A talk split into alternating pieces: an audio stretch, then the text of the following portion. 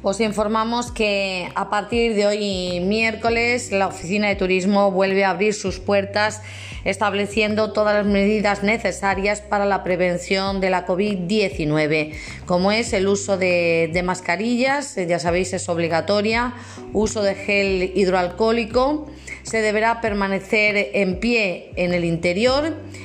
y se ha establecido un punto de descargas de, códigos QR para facilitar al visitante folletos de nuestra localidad. También podéis llamar al número de teléfono 924 36 52 19 para solicitar información.